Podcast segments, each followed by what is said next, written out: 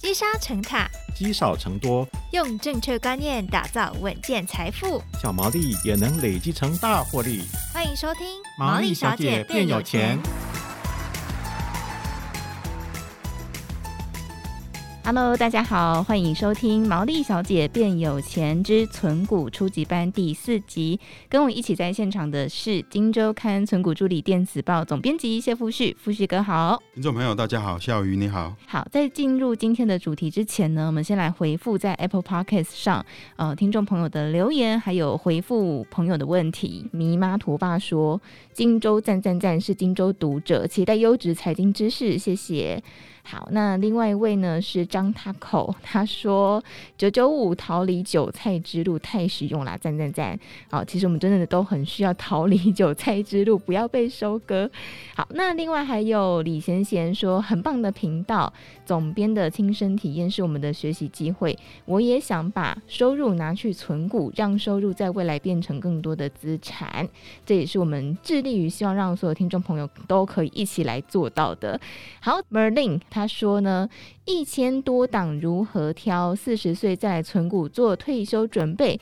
会太晚吗？富旭哥，呃，当然啦，所谓的投资啊，好，大家都想说越早越好，大家都希望这样。但是事实上是怎样，你知道吗？嘿，怎么样？你比如说一个刚出社会的二十几岁出头的年轻人，嗯，呃，他有这个知道越早越好，问题他没有钱呐、对啊，啊，哎，他可能付了房租，哎，生活费之后，嗯一个月能够存五千块就了不起了，嗯手上只有几万块啊。那你说加妈开始投资，嘿，我是觉得所谓的四十岁开始是说哈，在四十岁的时候，我觉得真的是投资的黄金时期。这段时间你错过的话，那可能哈之后要再回来就会更吃力。怎么讲呢？嗯四十岁你的历练、情绪都到达一个成熟的阶段。嗯那更重要的，四十岁的人呢、通常他们的存钱比较快，包括他们的那个可能在市场打滚十几年了，哎，薪水比较高。啊然后他们的小孩子正读小学或者是国高中，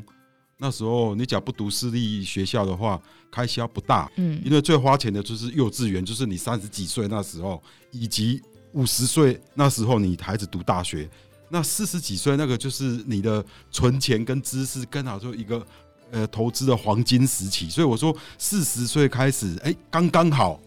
而且不嫌晚。嗯意思在这样，但是你想二十岁开始你没什么钱，没关系，你就当成你在学习，嘿，学习产业知识，学习对公司基本面的看法。那等你四十岁开始的时候，你的学习曲线就不会那么长嗯哦。意思是这样，嗯，所以四十岁再来开始，其实不会太晚，对不对？，刚刚好。除非你是富二代，那没话讲啊、那你我觉得大部分人不是嘛，对，对没错。嗯好，所以四十岁没关系哦，我们之后持续来收听我们的存股节目，可以一起来慢慢的累积我们的财富的。好，那么以上呢就是我们今天对所有的听众朋友的留言回复。那么接着就要进入到今天这集的主题喽。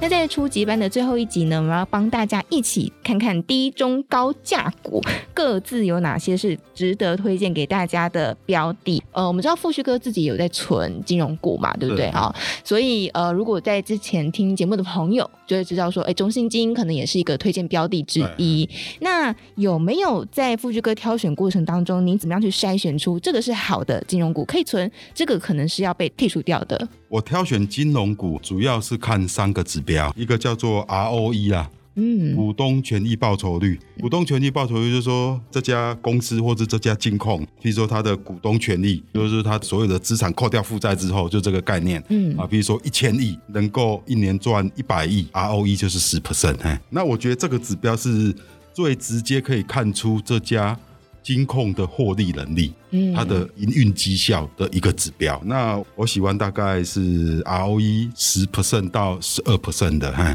说实在，金融股能够到八九 percent 就不错了啦，哈。哦那十 percent 就算是很很厉害了。很厉害的，对对。那第二个指标哈，大部分的人呢，包括我自己，投资金融股，我们都是希望能够有稳定的配息，所以要看它的配息曲线。所以配息曲线怎么讲啊？嘿，我希望我投资的金融股、金控或是银行，它配息，假如说，哎，今年是一块。那我希望明年也至少是一块，后年也是一块也没关系。但是最好是怎样呢？只要今年赚一块，明年也是一块，哎，后年变成一块零五毛，哎哦，有成长，哎，有成长一点，哎，那更好啊！你不要看那个配股，只要看它的配的现金股息就好。你看，最好我们要求它至少是平稳的啊，比如说假设配零点六，它就一直维持零点六也没关系，一直一也没关系。啊，这样你看到，哎、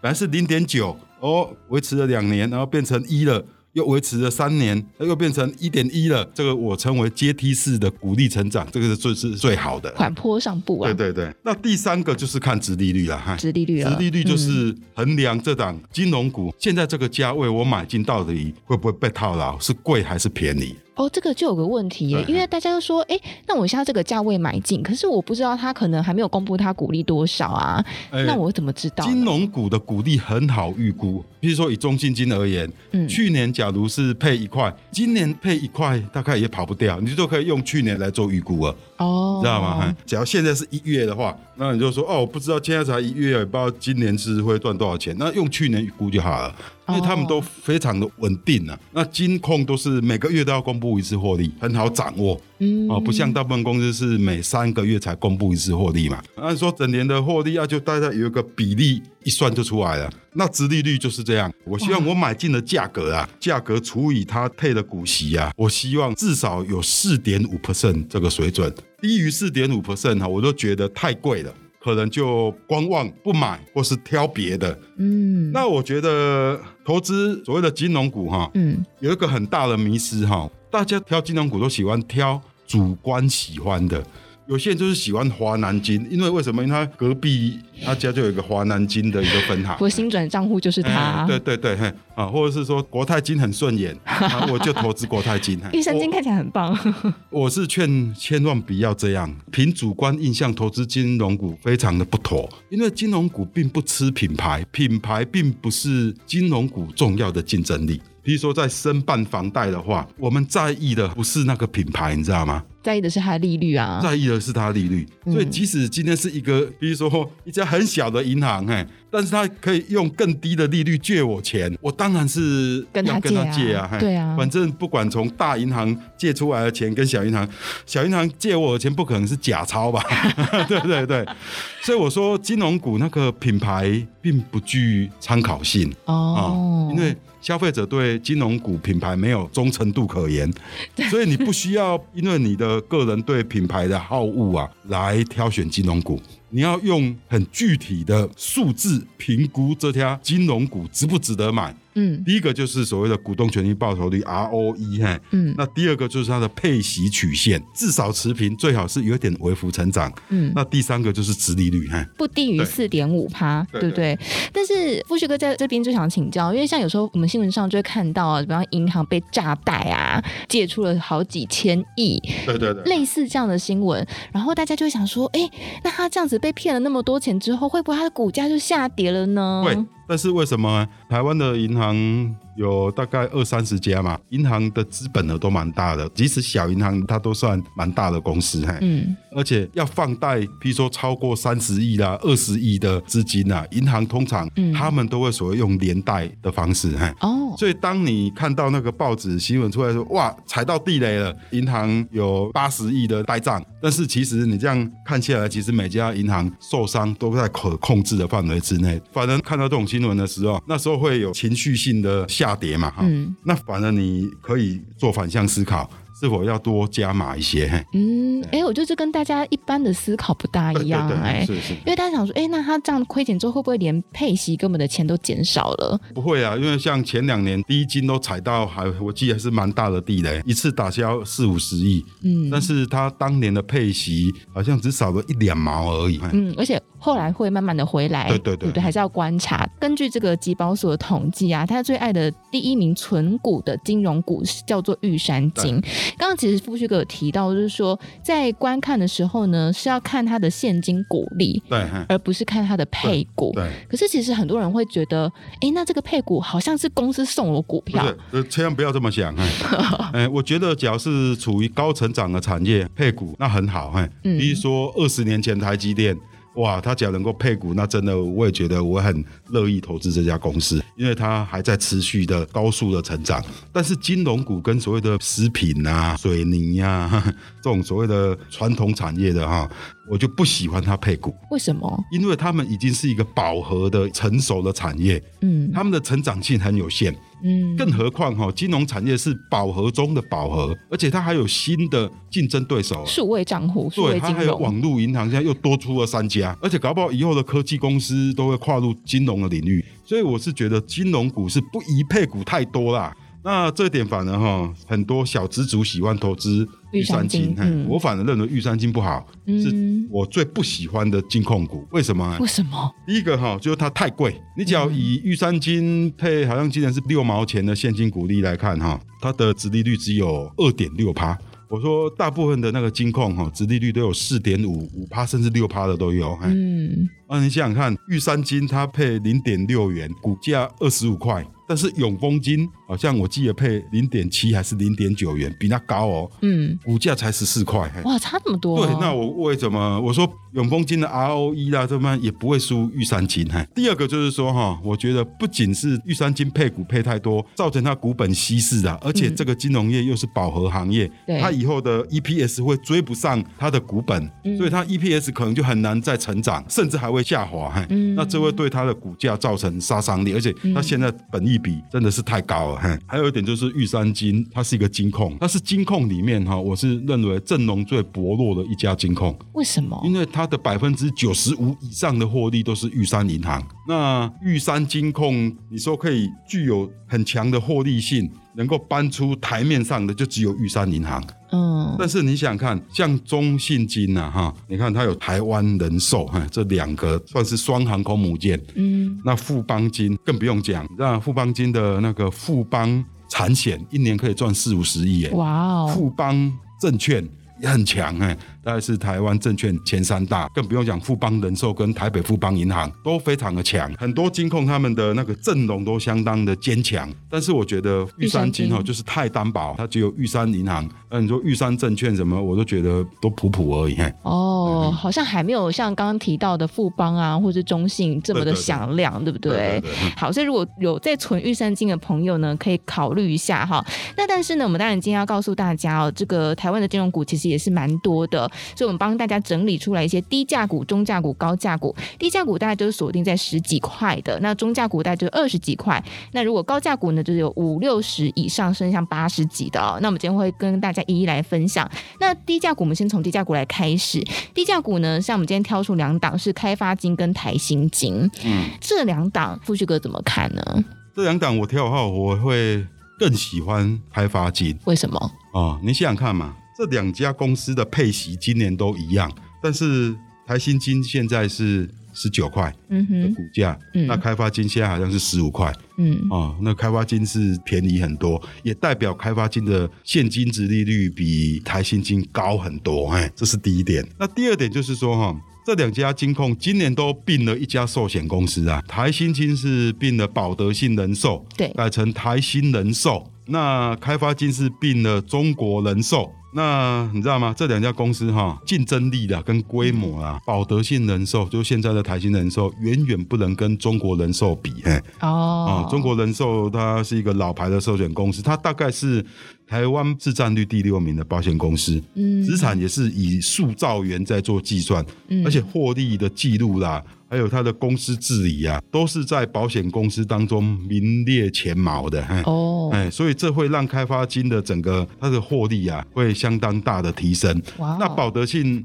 人寿它的市占率非常的小，它是一家很小的保险公司，哎，嗯虽然是没什么财务问题，但是就是它太小了，哎，所以它对台新金未来的获利的贡献并不会很显著。嗯啊、所以我是只要这两家比较了哈，嗯以便宜度啊、殖利率啊，或是它以后未来的发展性啊，嗯哦，我都觉得那个开发金会更优于台新金呢、啊。嘿哇哦，这富旭哥真的随时都在掌握他们的这个消息，嗯对不对？好，所以开发金跟台新金这个参考给大家哦。然后再来就是中价股了，我们刚才有提到第一金跟中信金、嗯哼。这两个好像不分轩制哎。这两家我都有投资过，哦，那现在只有中信金哈，但是这两家硬要比较的话哈，我是喜欢中信金远胜于第一金哈。嗯，怎么讲呢？嘿我刚才不是提过哈，我们挑金融股不要看它的品牌吗？对？要看它 E，的 ROE 嘿。那你只要以过去大概二十年的历史来看哈，中信金的 ROE 啊，就股东权益报酬率，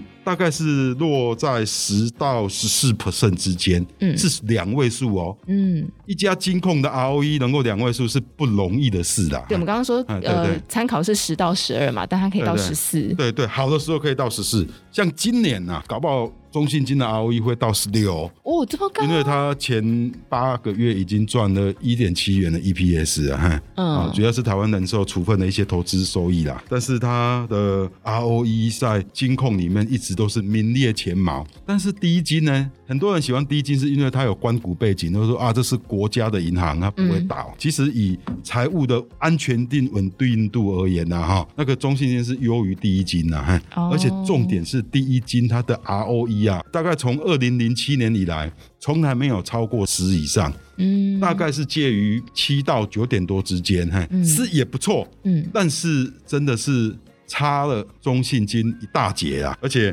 那个中信金今年 EPS 哈，嗯搞不好可以赚两块多，第一金还是一块多，嘿，中信金的 EPS 已经是第一金的快两倍了，但是两家公司的股价是差不多，嘿，对啊都是二十二、二十三在那边震荡嘛，嘿。嗯，真的是这样，一下子就可以知道到底谁更应该受到投资人的青睐了。好，所以像呃我们刚刚有提到要看 ROE 啊，还有你的配息曲线啊，还有你的值利率，我相信这个给大家一些比较全面的观念，因为很多人在选金融股的时候，他可能只看值利率。好，OK，再来我们要讲到高价股了，高价股就是有富邦金跟国泰金，刚刚说哦，富邦这个阵容坚强，当然它的股价也是蛮坚强的，好像也是蛮贵的。那这两个富旭哥会更喜欢哪一个？今年富邦金呐，哈，就是今年是二零二一年，嘿，嗯它的获利非常的高嘛，它可以赚一千亿以上，嘿，嗯，国泰金也不遑多让啊。但是以 EPS，哇，富邦金搞不好今年可以赚一个股本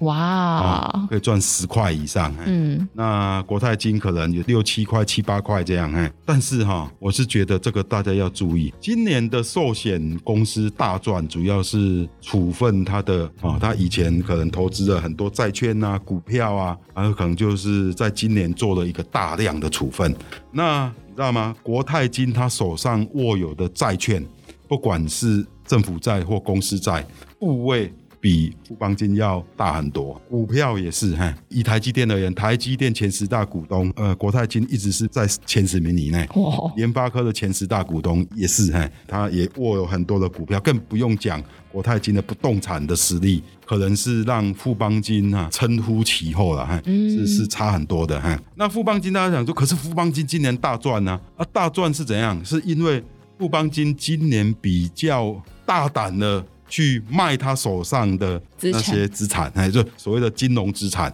那国泰金它可能就没有那么积极啊，没有那么，它可能也受到富邦金卖这么多，哇，你 EPS 冲这么高，那我也、哦买一下那个 也来卖 一下。对对对但是事实上，你只要真的要比这种 EPS 哈，其实真的是有高度的人为操纵，而且它是否具有可持续性，大家真的要打一个问号。嗯，哦，今年富邦金可能赚十块，那明年呢？明年搞不好又降，又降到四块五块了。嘿嗯嗯，那四到五块是不是股价又跌回五六十块？有可能呐、哦哦，所以在目前大概都要大家都要考虑，嘿，对，啊、所以说不要因为说啊，十现在富邦金今年 EPS 十块，股价八十块，哇，本益比只有啊、那个八倍，好便宜呀、不要这么想，嘿，嗯啊，千万不要被这个所迷。因为惑，你只要付呃国泰金它的经营者，他要 EPS 冲到三十块也很简单呢、他就多卖他手上的债券跟股票就好了啊、但是问题是说可以这样做吗？不能这样做，因为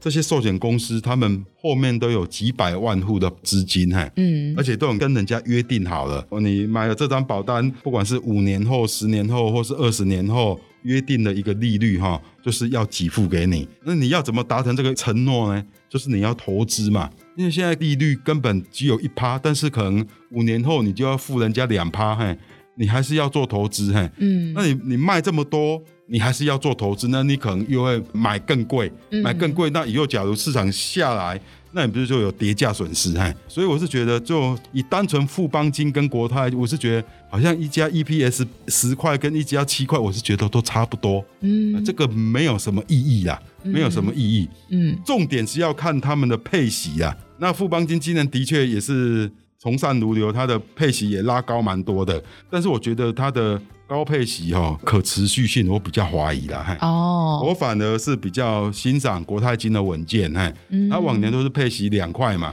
那今年拉高到两块五嘛，哈。啊，那我希望就是说，哎、假如国泰金能够，譬如说在五十块上下，就是在殖利率大概四点五趴，股价在五十块上下，最好不要超过五十五块。那来投资国泰金，我是觉得比较稳健。嗯那只要超过五十五块啊，因为我预估它的配息顶多明年三块吧，只要五十五块或是六十块买，就是容易被套牢。嘿哦，，嗯所以你看哦，好公司其实要选在好价格进去，对对对也不是随便都可以进去。另外呢，就是说，如果它是高配息，或是突然之间高获利、高成长，那也要看一下它背后原因是什么。像刚刚富士哥提到的，持续性是很重要的。好，那在今天呢，我们来跟大家分享了怎么样挑选好的金融股标的呢？就是你要看 ROE 最好有十到十二，还有呢要看它的配息曲线有没有持续的成长，或是至少持平。再来最后一个就是殖利率要百分之四点五以上会是比较好的。另外呢，我们也刚刚告诉大家了低、中、高价股个别怎么样来帮大家做挑选，让大家知道为什么我们这样子做挑选哦。好，那么在今天的节目当中呢，也再次感谢我们《金周刊》存股助理电子报的总编辑谢富旭总编来到节目当中，谢谢谢谢。